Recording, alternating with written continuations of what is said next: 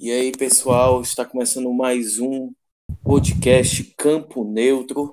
Nós que tivemos o nosso programa de estreia. Eu sou o Jefferson Rebouças e eu estou aqui com meu amigo Anderson Massal. E aí, pessoal?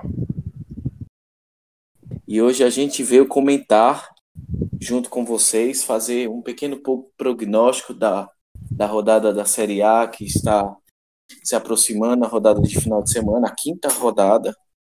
Mas antes a gente vai começar falando do jogo que a, acabou de acontecer na Arena Castelão. Fortaleza 0, Atlético Paranaense 0, válido pelas oitavas de final da Copa do Brasil. Esse jogo que marcou o Anderson o retorno de venda de bebidas alcoólicas no Estádio Castelão depois de 11 anos. Já quer dar algum comentário sobre isso? Olha, Jefferson, eu que mudei de opinião de uns tempos para cá, viu? Vou, vou, ter que confessar. É, eu era contra, certo? Era completamente contra, porque eu, eu acreditava assim que, querendo ou não, o álcool ele, ele pode ativar ou pode às vezes mexer com a cabeça de quem já tem o pavio curto ou de, que, de quem já vai para o estádio mal intencionado. Mas aí depois eu comecei a perceber que o cidadão de bem, a pessoa que vai para o estádio para realmente assistir o jogo, ele não vai brigar, ele não vai avacalhar, causar balbúrdia dentro do estádio porque bebeu. E, e por outro lado, a gente tem que ver que quem vai para fazer bagunça, o marginal travesti de torcedor, ele pode estar tá bêbado, ele pode ter bebido, ele pode estar tá ação. Tá, isso, isso não vai diferenciar. Quem vai para avacalhar no estádio, avacalha, tendo bebido ou não, e quem vai para assistir o espetáculo, se divertir, vai, vai, vai se divertir tendo bebido ou não, certo? E, e o que acontecia antes é que as pessoas não bebiam dentro do estádio, mas bebiam fora, ou seja, acabava que ficava elas por elas. Então, eu acho que se os clubes podem lucrar com isso, se, se isso pode servir até como é, é mais um atrativo para levar o torcedor para o estádio, por que não, certo? Eu, hoje eu não, eu não vejo problema. Eu confesso que hoje não vejo problema nenhum. Hoje, hoje serviu, Anderson, como um incentivo para levar o torcedor para o estádio.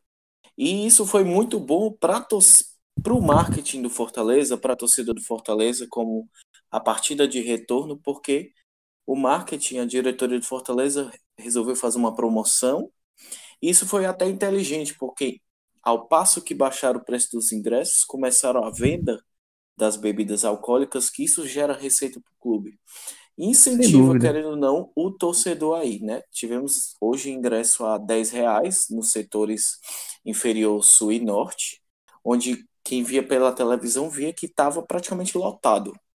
Mas já falando do jogo, Fortaleza e Atlético Paranaense, que está mais ou menos com duas semanas que as duas equipes se enfrentaram pelo Brasileirão com vitória do Fortaleza. Hoje com um time bem diferente, com algumas peças alteradas pelo técnico Rogério Ceni. O jogo saiu empate 0 a 0, vale destacar o primeiro tempo mais ofensivo do Atlético Paranaense, o segundo tempo que o Fortaleza passou a querer agredir mais, mas pecando em alguns lances. A gente vai falar mais desse jogo agora, sobre a análise do Anderson, e também depois vou dar a minha análise, mas antes eu já queria saber de você. Te agradou o Fortaleza hoje? Olha, Jefferson, é, eu acho que o placar hoje foi justo. De acordo com o que as duas equipes apresentaram, o resultado de 0 a 0 foi ele, ele, ele foi ele, ele apresentou realmente o que foram as duas equipes, certo? Duas equipes que até tentaram, até se esforçaram, não pecaram pela omissão, mas é, faltou eficiência, faltou aquela última bola, né? Como o, o antigo técnico que treinou tanto Ceará e Fortaleza costumava falar, o nosso amigo, nosso querido Marcelo Chamusca, é, faltou a, o, o, trabalho no último terço do campo. Então, é, eu acho que a gente pode pegar dois jogadores que representam muito bem o que foi o Fortaleza hoje, que é o Marlon e o Marcinho. Uma dupla que correu, que lutou, que se esforçou, mas que na hora do último passe, do chute no gol, é, acaba falhando, né? E isso é um, é um problema que tem que ser resolvido. A gente já até conversou aqui. Fortaleza é um time muito intenso, muito rápido, mas que peca pela finalização. E, e o Fortaleza é, é, tá dependendo disso, dessa questão do, da finalização, do homem-gol. É, hoje o Fortaleza não pode ter o Wellington Paulista, nem o Chiesa, nem o Juninho, porque já tinham jogado por, por, por outras equipes na competição. E eu acho que o Fortaleza sentiu falta de, dessa referência. Que tanto o Wellington Paulista poderia ter feito, como o próprio Chiesa. Foram jogadores que fizeram falta. Apesar, como eu falei, de o Marcinho, o Marlon terem se esforçado, terem corrido muito, mas foi uma correria sem, sem muita objetividade, a gente pode dizer assim.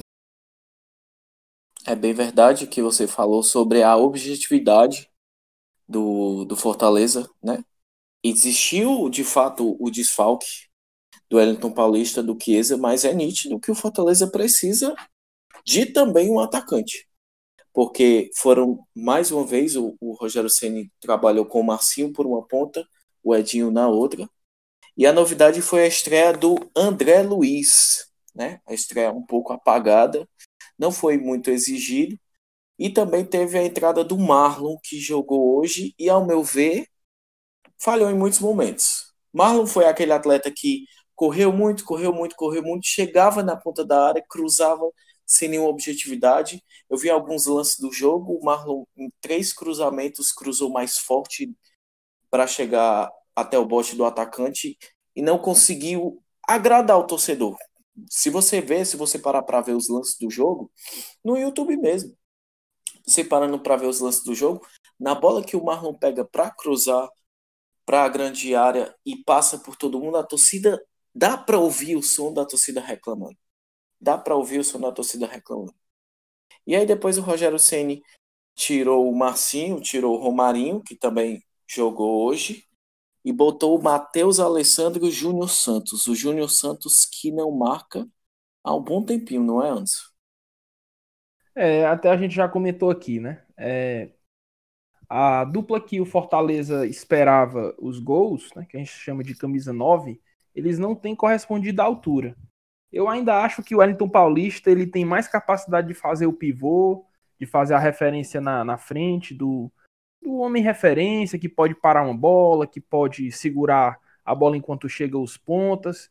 Eu ainda, ainda acho que o Wellington Paulista faz mais esse, esse efeito, faz mais esse papel do que o, o Júnior Santos, que tem força, é um jogador alto, mas até a forma dele correr eu acho meio desengonçada, sabe, Jefferson?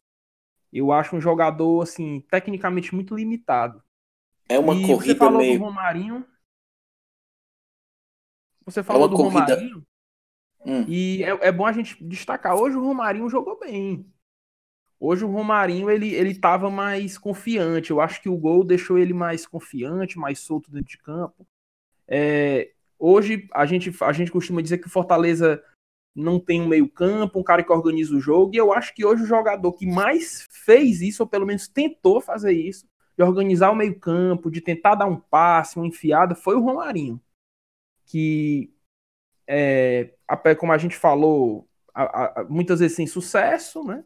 Mas foi o que tentou, foi o que ainda esboçou alguma organização no meio-campo, alguma cadência no meio-campo, foi o Romarinho.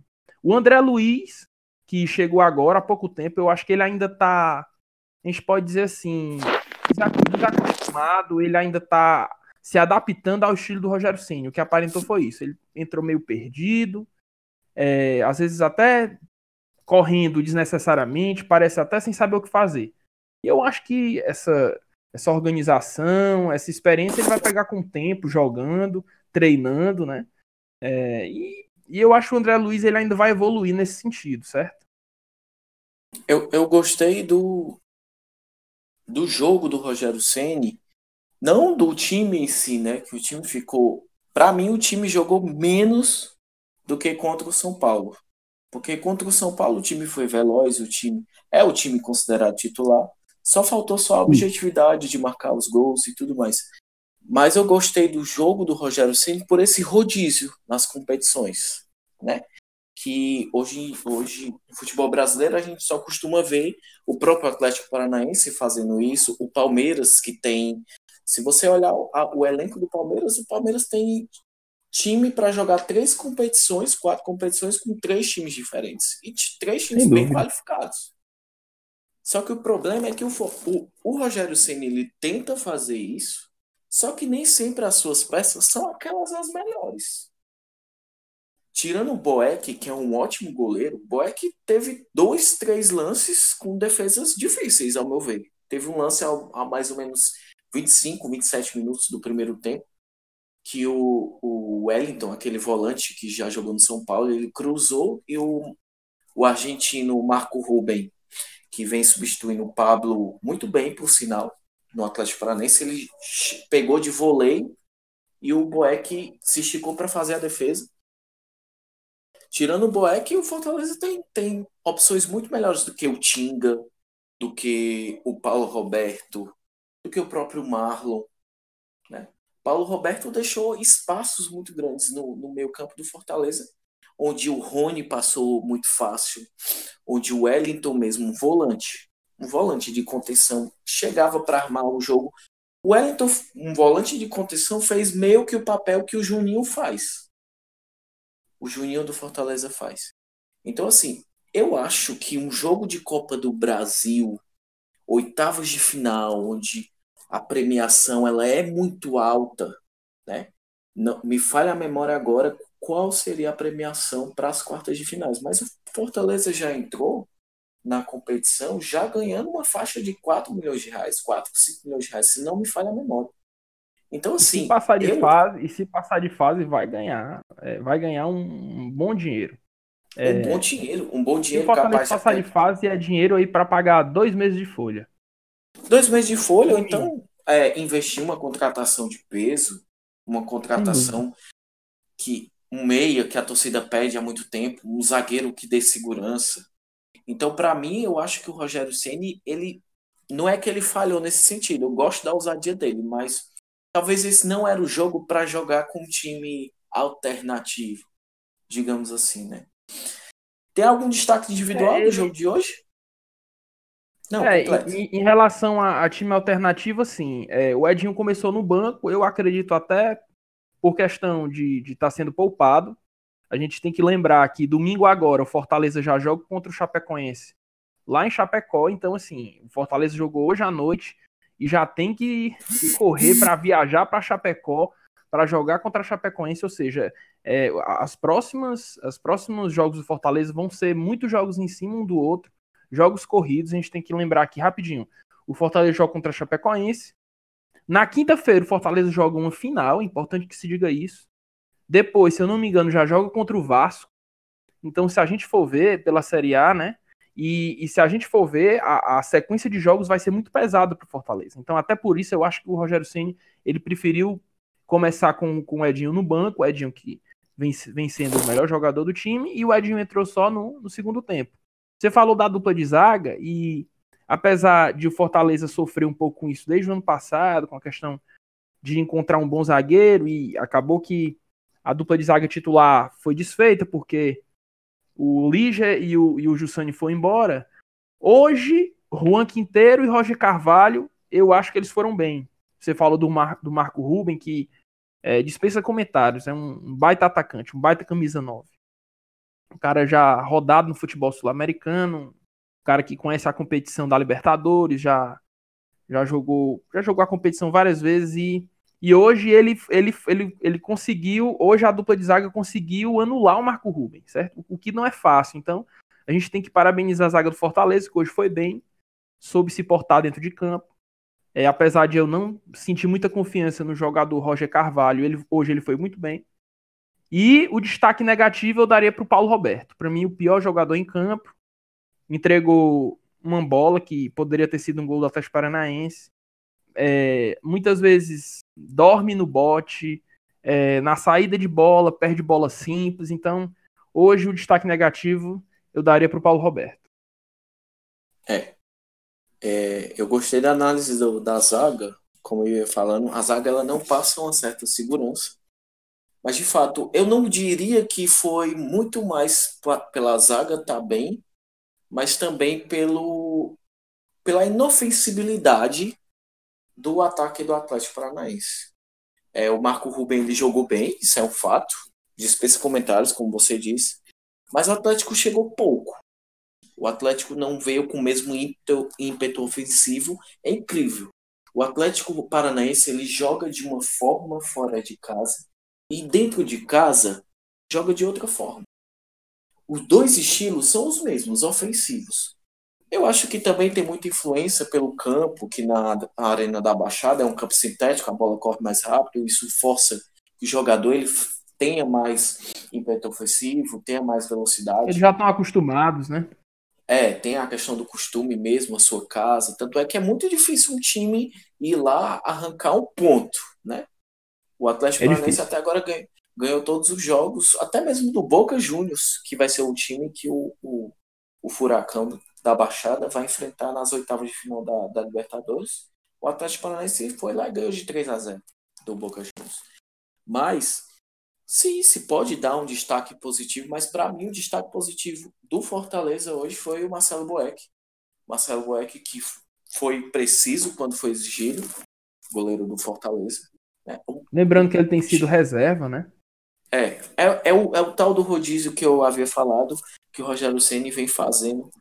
Boeck joga no Nordestão e na Copa do Brasil, Felipe Alves joga no Campeonato Brasileiro. Esses dias eu estava me perguntando se o Fortaleza foi eliminado. A Copa do Nordeste vai acabar na próxima quinta-feira. Na, se eu não me engano, na próxima quinta-feira. O, o, se o Fortaleza foi eliminado no próximo dia 5 de junho contra o Atlético Paranaense, que vai ser o jogo da volta, como será essa briga entre Felipe Alves e Marcelo Boeck no gol? Porque são dois goleiros muito bons. São dois goleiros é. muito bons, muito capacitados. Coisa que o time rival, coisa que o Ceará não tem de mesmo nível. São dois goleiros muito bons. Para mim, o destaque positivo do jogo hoje foi o Marcelo Boeck. E negativo, ao meu ver, foi o Marlon. Visto que o Fortaleza no segundo tempo ele melhorou, melhorou com a entrada do Edinho. O Edinho deu mais velocidade ao meio campo do Fortaleza e acionava muito o, o Marlon pelo lado esquerdo. Pelo lado direito, minto pelo lado direito e toda vez que o Marlon chegava, teve um lance que o Edinho cruzou na área e o Marlon, o Edinho não, Bruno Melo. Bruno Melo cruzou na área e o Marlon não teve força para chutar no gol. Um lance onde a torcida, imagina, a torcida arran... num popular cearense arrancou os cabelos da cabeça pelo gol perdido do Marlon e no lance seguinte o Marlon chegou até dentro da área, o Edinho estava bem colocado no meio e ele cruzou muito forte. Foram mais ou menos três, quatro lances cruciais que o Fortaleza poderia ter saído da capital cearense hoje com uma boa vantagem. Isso até fortalece para a confiança do time. Porque se você for comparar, o Fortaleza jogou contra o Santa Cruz, foi a última vitória do time. Jogou contra o Santa Cruz, jogou mal, diga-se de passagem, achou um gol, feito pelo próprio Romarinho, ganhou do Santa Cruz, mas desde então Fortaleza não ganhou mais. Ganhou do Atlético Paranaense e depois teve duas derrotas no Campeonato Brasileiro. Não ganhou com. Hoje seria uma vitória, ainda que fosse uma vantagem pequena, uma vitória para ganhar confiança para o grupo de novo. Para enfrentar, para ir para Chapecó, lá no caldeirãozinho da Arena Condá, e brigar por um ponto, por uma vitória sabendo das limitações do time. E para mim, o Marlon foi destaque negativo por isso, porque é um jogador de armação e não conseguiu ser objetivo, como você bem disse. Foi um time que se escondeu. É, e como, e como... Sem dúvida. Um e como você se... disse, Jefferson, hum. o Marlon ele teve a melhor chance do jogo pelo, pelo lado do Fortaleza. Né? Dentro da, da área, ele bateu meio que chapado na bola, acho que a bola pegou mais no calcanhar do que no próprio, na própria chapa do pé, como a gente chama, e a bola acabou indo para fora. Ali, se fosse um atacante mais, vamos dizer assim, matador, experiente, teria feito. Um, um, um, bom atacante não teria perdido aquele gol. Talvez a melhor oportunidade do Fortaleza ele desperdiçou. E sobre o Atlético, tem algo a falar sobre o Atlético Paranaense? Olha, eu, eu confesso que eu achei o Atlético Paranaense, como você falou, é, meio apagado. É, o time como um todo, o Atlético Paranaense, jogou mediano. É, eu acho que o Atlético Paranaense esperava muito que o Fortaleza viesse para cima. E o Fortaleza, nesse, nesse sentido, eu acho que foi inteligente, porque soube se poupar, de não ir para cima é, de uma hora para outra, de, de tentar. O Fortaleza joga muito na ligação direta, né? A gente comenta aqui. Falta o meio-campo, falta cadência no meio-campo, falta trabalhar a bola no meio. Fortaleza hoje foi jogando muito na ligação direta, enfiada nas pontas, ou então um passe mais longo pelo meio. E, e o Atlético Paranense talvez surpreendeu nesse sentido, de achar que o Fortaleza iria ser mais ofensivo e o Fortaleza soube jogar, acho que soube se, se equilibrar entre se defender e atacar. E pelo Atlético Paranaense eu, eu, não, eu, não, eu não vejo, não enxergo, confesso que não enxergo nenhum grande destaque. Só o Marco Ruben mesmo, né? É, o Marco Ruben, como eu te falei, é um, é um baita atacante, mas hoje ele foi, na minha opinião, ele foi anulado, entendeu? Ele foi anulado pela zaga do Fortaleza. Ele foi bem marcado. Hoje ele foi muito bem marcado. É, algumas estatísticas do jogo de hoje. É, o jogo terminou com 62% de posse de bola para o Atlético Paranaense, contra 38% do Fortaleza. Finalizações 3. 3 do Fortaleza e 10 do Atlético Paranaense. Um time que joga em casa, no, no duelo de oitavas de final, chutar três bolas no gol é muito. Tivemos um escanteio para cada, dois impedimentos para o Atlético Paranaense, 14 faltas para o Fortaleza, 14 faltas cometidas do Fortaleza, 19 do Atlético, com dois cartões amarelos para cada. Algum comentário é final sobre o É importante que se diga que quando a gente olha apenas a, as estatísticas, né? É, quando a gente vê três finalizações para Fortaleza e dez para o Atlético Paranaense, a gente pode achar que houve uma superioridade muito grande do Atlético e isso não aconteceu. Isso As não finalizações do é Atlético é Paranaense foram, foram finalizações, sabe assim, sem, sem muito perigo de gol. Então, é, eu acho que, como eu falei no começo, o 0 a 0 ele foi um resultado justo do que, diante do que as duas equipes apresentaram. Esse, é o comentário final do jogo é, entre Fortaleza só. e Atlético Paranaense. Agora, Fortaleza que enfrenta o próprio Atlético no dia 5 de junho na Arena da Baixada. É jogo difícil. Jogo difícil, campo sintético. Se der empate com gols, lembrando que não tem gol fora, se der empate com gols, nós vamos para as penalidades. O Fortaleza viaja a. Hã? Pode falar. É, em relação a isso, o que é que tu acha dessa questão de, de gol fora de casa, valer ou não valer? Eu, particularmente, eu... prefiro assim. Eu prefiro pois eu que... prefiro não. Eu, eu, não, eu prefiro eu não... acho mais justo. Porque Pô, é sacanagem. Isso... O, ti, ó, o, o, time, o time, vamos supor, o Fortaleza vai 0 a 0 com o Atlético Paranaense aqui. Aí lá na Arena da Baixada, o Fortaleza faz 1 a 0 e o Atlético Paranaense corre atrás empata o jogo 1 a 1 Pô, sacanagem o Fortaleza se classificar, independentemente se fosse o contrário, se fosse 1 a 1 aqui e 0 a 0 lá e o Atlético Paranaense classificar em cima do Fortaleza. Cara, é, o time levou um gol e, e, ou ele levou um gol, mas ele também fez, entendeu? Eu, eu não sei. Eu prefiro da forma que tá. Eu acho mais justo. É, eu já acho o contrário. Por quê? Além de confundir a cabeça do torcedor, porque na liberta na acho que na Libertadores também não tem mais essa regra do, do gol fora de casa. Não não não lembro bem, isso me falha a memória. Mas na Liga dos Campeões. Na Libertadores, tem... na Libertadores ainda tá valendo gol fora de casa. Ainda tá valendo gol fora. Tá na. Libertadores. Então, se na Libertadores tem, isso às vezes confunde um pouco a cabeça do torcedor.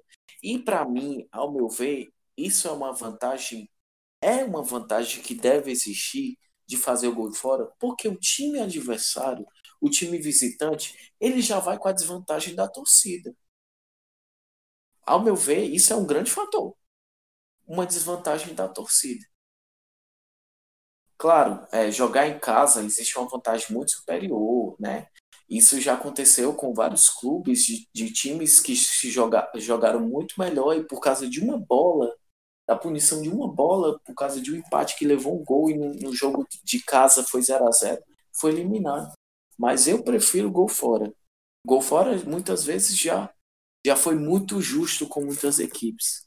Levar um jogo para os pênaltis, talvez é uma forma justa em muitos casos, mas eu ainda não acho assim justo. Eu não acho. Mas paciência foi a forma que a CBF encontrou para agradar todos os clubes que estão disputando a Copa do Brasil. É a novidade para esse ano, né? Partindo agora para a nossa querida Série A, né? Fortaleza que vai enfrentar a Chapecoense. Já já a gente vai fazer um pequeno prognóstico desse jogo do Fortaleza e do jogo do Ceará. Porque antes a gente vai passar de forma bem rápida, fazendo pequenas previsões de como vai ser esta rodada do Campeonato Brasileiro da Série A. Campeonato Brasileiro que está sendo liderado no momento pelo Palmeiras com 10 pontos, o Santos em segundo com 10 e o São Paulo em terceiro com 10. Únicas três equipes que ainda não perderam, ainda estão invictas. Enquanto isso, lá na zona da degola, CSA, Grêmio, Havaí e Vasco da Gama, as únicas quatro equipes que ainda não venceram no campeonato. Anderson, Fluminense e Cruzeiro abrem a rodada no sábado, Palmeiras e Santos e Atlético Mineiro e Flamengo. Esses são os jogos de sábado. Algum comentário sobre esses? Um prognóstico? Quem ganha, quem perde? Olha, Jefferson, é, o Fluminense, eu, eu confesso que eu gosto muito do trabalho do Fernando Diniz. Eu torço muito por ele, acho ele, acho ele um cara que tem um, um potencial muito grande na, na questão do, do futebol moderno, como a gente costuma chamar, um futebol que prioriza a toque de bola, prioriza a posse da bola. O Fluminense, eu acho que em nenhum momento você vai poder reclamar que o Fluminense ele peca por omissão. É um time que se retranca, ou é um time que não joga, muito pelo contrário. E tá faltando isso no futebol, sabe assim, pelo menos no futebol brasileiro, eu acho que tem faltado mais essa ousadia. E eu particularmente vou torcer pro Fluminense. Então, eu... pra ti, qual é o placar? Ah, vai, 1x0 Fluminense. 1x0 Fluminense. Pois eu vou dar o meu placar. Eu já acho o futebol do Fernando Diniz um futebol bem ofensivo, diga de passagem, por passagem no Audax, no Audax Osasco, por passagens também no Atlético Paranaense. Só que é um futebol muito ofensivo que se descuida muito da defesa. E isso pode ser uma arma para o Cruzeiro, o mesmo Cruzeiro que enfrentou ontem o Fluminense. Né? O Fluminense um empatou no, no final do jogo, com o chorado do atleta da base João Pedro. Mas para mim, pelos jogos que o Cruzeiro vem fazendo fora de casa, eu também acho que vai dar empate. Então, Anderson 1 a 0, eu achei que vai dar 1 a 1. Palmeiras e Santos, meu caro Anderson. 2 a 1 Palmeiras. 2 a 1 Palmeiras. Eu também acredito na vitória do Palmeiras. Apesar dos dois as duas equipes estarem invictas no campeonato, Palmeiras dentro da Allianz Parque é quase que imbatível. 2 a 1 Palmeiras também. Atlético Mineiro e Flamengo. É, resta saber se o Flamengo vai com o time titular. Mas. Eu é... acho que vai com reserva. O Flamengo vai, vai com reserva na próxima semana para jogar contra o é, vai... 1x0 Atlético Mineiro.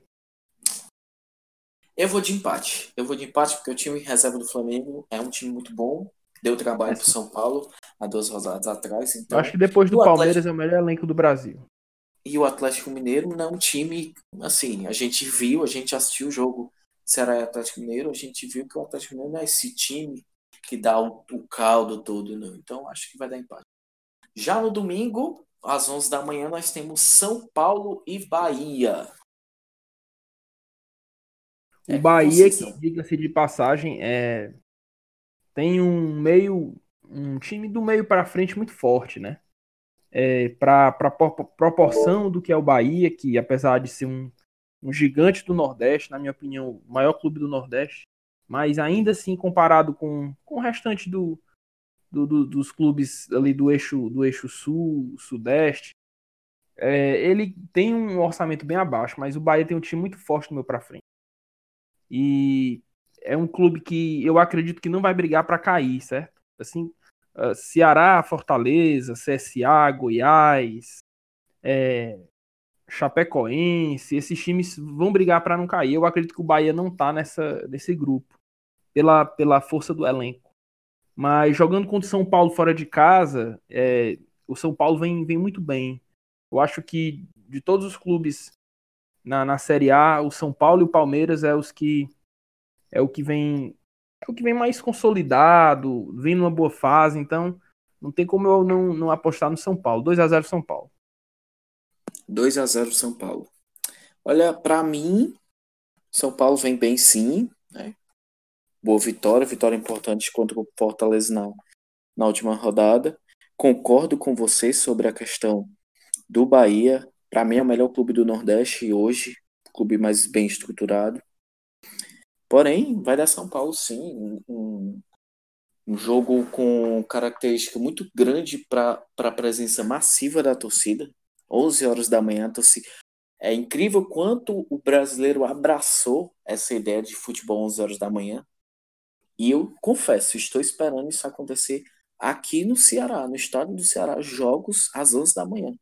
Você imagina o calor. Você imagina o calor que é 11 horas da manhã.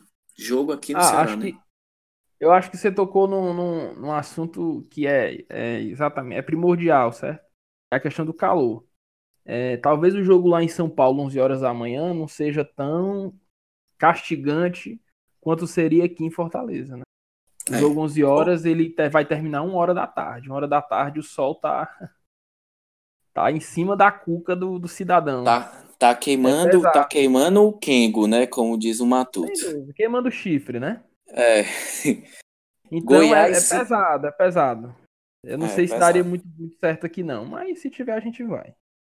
Ora, se 4 horas da tarde, às vezes o, o, o time do Sul que vem pra cá é, já sofre oh, com calor, ah, pede hidratação. Oh, Imagina 11 da manhã. Copa, Sendo, na Copa do Mundo, pô, botaram os holandeses para jogar uma hora da tarde. Os holandeses. Os caras tudo, tudo branquinho, tudo. Sabe assim, sai do jogo vermelho, cara. Então, assim, se os holandeses aguentaram o sol de uma hora da tarde, por que a gente não pode aguentar, né? Eu lembro bem desse jogo. Holanda e México 2 a 1 oitavos de final da Copa do Mundo de 2014. Enfim, Isso. vamos tocando ainda na Série A. O Goiás que vem de vitória contra o Ceará, recebe o Botafogo embalado por três vitórias seguidas. Olha, o Goiás não mostrou ser, ser esse time todo. É um time, acho que assim como o Ceará, é, tem um elenco limitado, querendo ou não, é, é um clube que tem um orçamento parecido com, com, os no, com um dos nossos, né? Com, com o Ceará, com Fortaleza. E eu aposto no empate. Eu acho que como o Goiás está jogando em casa, eu vou colocar um a um. Certo. O, o Goiás, ele é um time que se impôs dentro de casa até fazer o gol. Depois que faz o gol, mostra aquele futebol Claudinei Oliveira, futebol bem retranqueiro, um futebol bem Marcelo Chamusca. Né? Chamusca que faz o gol e retranca todo. Futebol bem PC Guzmão, faz o gol e retranca todo. Parece bota 10 cadeados até tomar um gol tomar vergonha na cara e tentar sair para o jogo, mas não ter mais força. Então também eu aposto no empate. Ou, quem sabe, até uma vitória do Botafogo, aquele gol chorado, 1 a 0 Porque o, o time do Botafogo ele se acertou depois de ser treinado pelo Eduardo Barroca. Né? Uma, uma aposta, mais uma aposta para o futebol brasileiro. Mais um jogo das 4 horas da tarde, Atlético Paranaense e Corinthians na Arena da Baixada. Olha, eu, eu vou apostar no Atlético. 2 a 1 Eu também aposto no Atlético Paranaense. 2 a 0 Corinthians não vem com essa bola toda. Perdeu ontem do Flamengo por 1 a 0 E a própria torcida do Corinthians, que um dia pedia, como diz, Deus no céu e Carilli na terra, hoje não está tão satisfeito com Carilli, não. Então, para mim, eu acho que vai dar Atlético.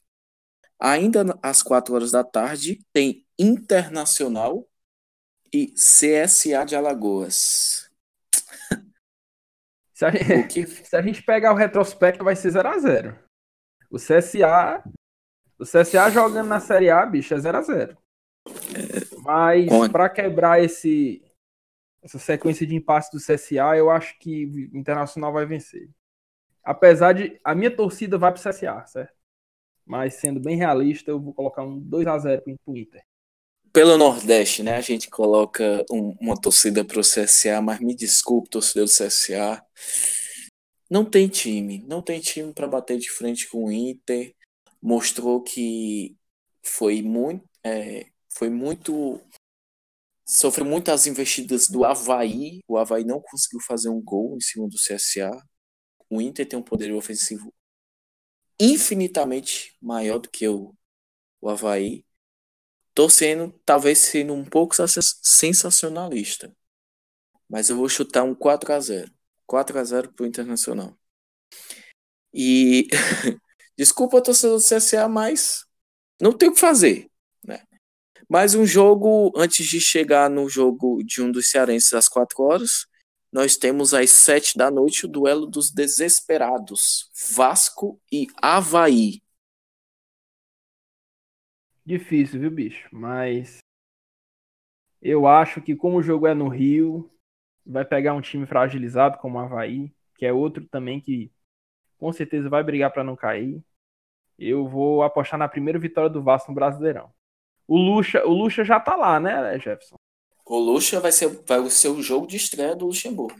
É, eu vi até um, um, comentário na internet, nas redes sociais, que eu, eu achei, achei muito bem bolado. O torcedor do Vasco dizendo que já vê no final do ano um comentário, um comentário não, desculpa, um documentário na Netflix do Luxemburgo. Sabe qual foi o título? Qual foi o título? Luxa. Do lixo ao luxo. Meu Deus. É isso aí. Essa internet é para é pra isso que eu pago a minha internet, né? Para ver uma coisa do tipo disso. Mas também eu acho, né, em meio às tribulações que o time do Vasco vem sofrendo nos últimos dias, a polêmica com o Sidão e tudo mais, eu acho que o Vasco tem tudo para conseguir a sua primeira vitória, porque o time do Vasco, ele tem peças boas. Ele tem Bruno César, tem Maxi Lopes, são jogadores bem, bem quistos em qualquer time do Brasil. Problemas estava faltando era um esquema tático diferente, né? Mas eu acho é, que e o, o grande problema tem... do Vasco, Jefferson. Pode terminar. Pode falar. O, o esquema tático diferente, né? Por exemplo, o Vasco jogou com o Santos com 3-4-3. Um 3-4-3 que tinha dois alas e dois volantes antes de começar o jogo, eu disse, eu tava assistindo o jogo com meu primo, eu acho. Eu disse, como é que o, a bola vai chegar no ataque se não tem meia? Deu um, intervalo, o Vasco tava perdendo 2 a 0 já, sem dar sequer dois, três chutes no gol. Eu acho que com o esquema tático que o Luxemburgo gosta de fazer, eu acho que o Vasco tem tudo para conseguir a sua primeira vitória. E é importante que se diga que apesar, apesar do Vasco ter um elenco é, limitado, vai, um elenco que não, não é tão não é tão forte, apesar de ter algumas algumas peças individuais já bem experientes, bons jogadores, mas o Vasco ele sofre uma crise interna muito grande. É, há pouco tempo, a, até a questão da conta de água da sede estava atrasada, então é uma crise. O próprio Thiago Galhardo, jogador do Ceará, é, saiu de lá. É, Cobrando até, direito trabalhista, né? É, até por conta de salários atrasados. Então, é, é complicado. Para um clube do tamanho do Vasco, né? Como a gente fala. Bem grande. A, a camisa tem peso. Grande. Um gigante, um gigante. A camisa tem peso. Tá passando por esse tipo de problema, de salário atrasado, de, de, não, de não pagar, às vezes, nem a conta da água. É complicado, sabe? É, e essa crise interna, eu, eu, confesso que eu não, não sei como é que tá, não sei se, se o Vasco conseguiu alguém para bancar o clube ou conseguiu algum empréstimo, não sei. Eu confesso que eu não, eu não, tenho, eu não tenho visto mais notícias do Vasco a respeito disso.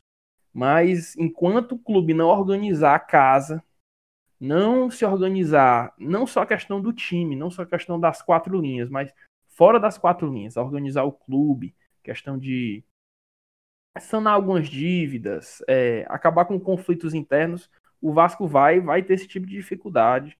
É muito complicado, é, é difícil, é uma situação muito complicada. É, não vai ser surpresa para todo brasileiro ver o Vasco continuar na situação que está se os problemas internos não, não se resolverem. Se o Vasco cair para a Série B, não vai ser surpresa para ninguém. Não vai ser surpresa para ninguém. É. é. Mas vamos desejar uma boa sorte para o Vasco aí no próximo jogo contra o Havaí. Mas já entrando nos jogos dos cearenses, vamos falar primeiro do jogo das 4 horas da tarde, Chapecoense e Fortaleza. O que esperar, Anderson, de Chapecoense e Fortaleza? Chapecoense que está em 13º lugar no campeonato com 4 pontos, uma vitória, um empate, duas derrotas, e o Fortaleza 16º lugar com 3 pontos, uma vitória e três derrotas. Vale ressaltar, antes, antes que você fale, antes, o Fortaleza tem o terceiro pior ataque da Série A. Dois gols feitos. Só perde para CSA e Havaí. CSA fez um gol e o Havaí fez dois gols. Dois gols feitos. Mais uma vez, o problema do ataque vai à Arena Condá, 4 horas da tarde, para enfrentar um adversário direto nessa briga contra o rebaixamento. E de antemão, em cima de tudo isso, sobre a realidade da Chapecoense hoje, que joga bem em casa, né? Para a ideia do torcedor que, que vai estar nos acompanhando, a Chapecoense nos últimos jogos em casa.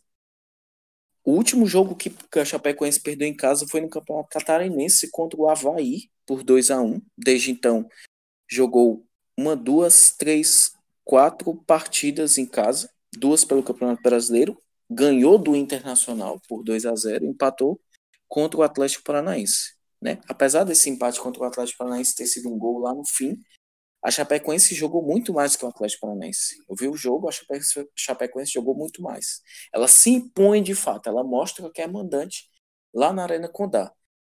E se souber explorar esses espaços que a, a, e a insegurança que a zaga do Fortaleza dá, pode conseguir a vitória. Mas também o Fortaleza tem time para vencer. Né? Por isso que eu não sei dar um palpite fixo para essa partida, porque é uma partida que tudo pode acontecer. Existe uma motivação do próprio Fortaleza em conseguir uma vitória né, fora de casa para dar ânimo para a equipe, para ir tanto para pegar o Botafogo da Paraíba na final do, do, do Nordestão, como para o próximo jogo da Série A contra o Vasco, mais um confronto direto. Né? Mas também, se vier uma derrota, eu acho que começa a abalar as estruturas aí da equipe. O que você acha, Anderson? É, a Chapecoense, que diferente do Vasco, é importante que se diga isso. A gente falou aqui da crise que o Vasco enfrenta internamente. A Chapecoense é, é totalmente o oposto, né? Um clube é, administrativamente falando muito organizado, um clube bem redondo, financeiramente com, com as contas em dia, é, é um clube muito organizado, assim, é uma administração exemplo para todo o Brasil. É, saiu há pouco tempo um, um levantamento de, da, do endividamento dos clubes na Série A, e a Chapecoense foi o clube menos endividado. E o segundo menos endividado, se não me engano, foi o CSA ou foi o Ceará. E Ceará e Fortaleza estavam ali entre os, entre os menos endividados. Então, que, que, que a Chape continua, continue servindo de exemplo para Ceará, para Fortaleza, para clubes que, assim como a Chape, não, não estão no, no topo da pirâmide e, e é a saída. Se clubes do, do, do tamanho do, da Chape, do Ceará, do Fortaleza, não se organizarem, não tem como competir, gente. Não tem como a gente brigar numa Série A se a gente não tiver financeiramente organizado, se o clube não tiver caixa, se o clube não tiver uma estrutura decente para o atleta trabalhar. Então, Nesse sentido, a Chape ela, ela tá de parabéns. E eu, e eu, cara, eu gosto muito da Chape. Mesmo, mesmo antes do acidente, eu, eu já eu já tinha um, um, carinho muito grande pelo time, como a, como a cidade abraça o time, como a cidade comprou essa questão da, de, de comparecer no estádio, de vestir a camisa.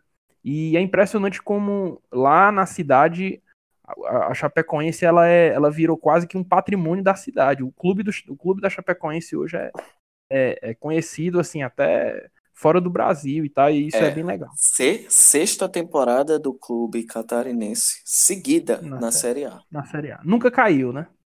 É, nunca, nunca caiu. caiu. É, mas... mas... a gente não pode deixar de torcer para os nossos clubes, né? Então eu vou colocar aqui para torcer, tá bom? 1x0 Fortaleza. 1x0 Fortaleza. É, é aquela torcida, né? Mas eu tenho que ser realista também. Tenho que ser realista com, com a, a base. Vou torcer sim pro Fortaleza, vou torcer porque eu quero que os times cearenses, até a, a pausa da Copa América, eles tenham uma boa gordurinha, né, para não ficar sofrendo com o rebaixamento, como foi o Ceará no ano passado. Mas eu acho que esse jogo tem tudo para dar um empate. Um a um, Fortaleza pode até abrir o placar e tudo mais. Se abrir o placar, tomara que segure o resultado. Mas eu acho que vai dar empate. Um a um. E, e... de olho no Everaldo, atacante da Chape. Baita camisa nova. Everaldo, né? Tomara que o Fortaleza também honre a camisa 9. Será que. Ah, Anderson, será que vai rolar a lei do ex? O Wellington Paulista, no ano passado, jogou na Chapecoense. Ah, pode ser. Pode ser. Pode acontecer. Porque tivemos Inclusive... na semana. Tivemos na semana passada Fortaleza e São Paulo, todo mundo esperava uma lei do ex da vitória do Fortaleza, do Rogério Ceni, treinador de São Paulo, mas isso não aconteceu. Vamos torcer para que o Wellington Paulista marque, né? E o Fortaleza vença esse jogo contra a Chape. É, vamos esperar. Né? E o último jogo da rodada, nas 19 horas na Arena Castelão, Ceará, que vem de três derrotas seguidas, três derrotas seguidas, recebe o Grêmio que não venceu ainda no Campeonato Brasileiro. O Ceará que vem com mudanças em seu time, já já o Anderson vai comentar sobre essas mudanças. E o Grêmio que vem, ao que parece, o Renato Gaúcho ensaia um time misto, porque o time vai viajar. Não, não. O time não vai jogar agora na Libertadores. Verdade, o time vem com o time titular.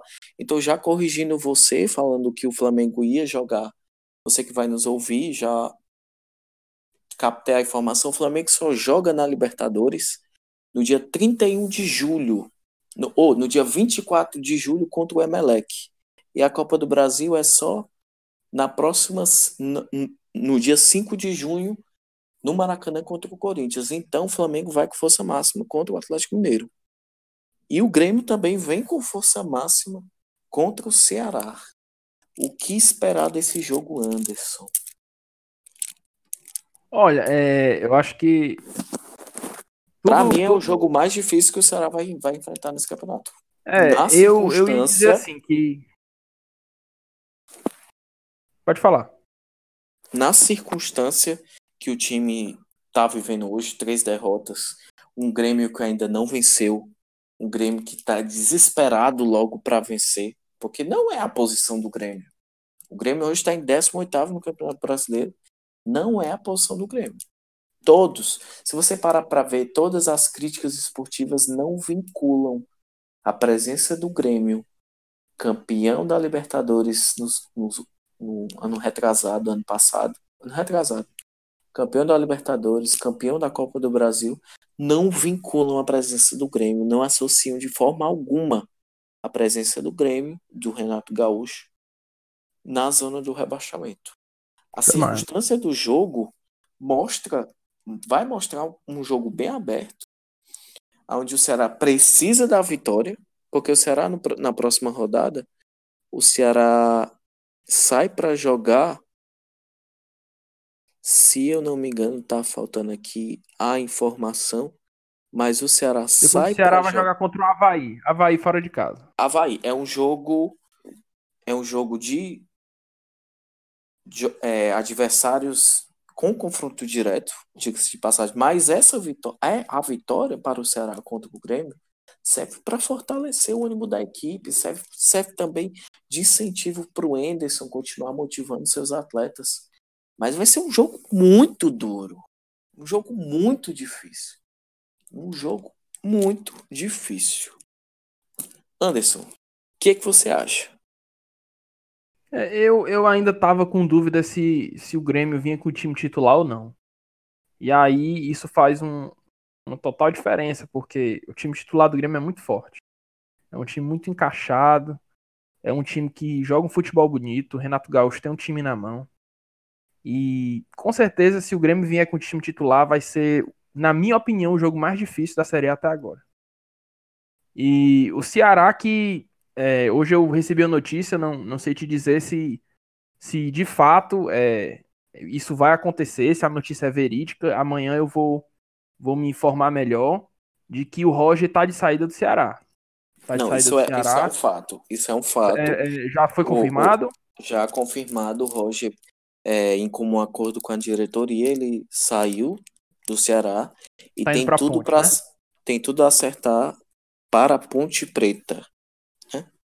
É, é eu, eu, eu, apesar dele não, não, não estar bem, mas eu acho que é um atacante experiente, é um cara que poderia agregar muito no elenco, sabe?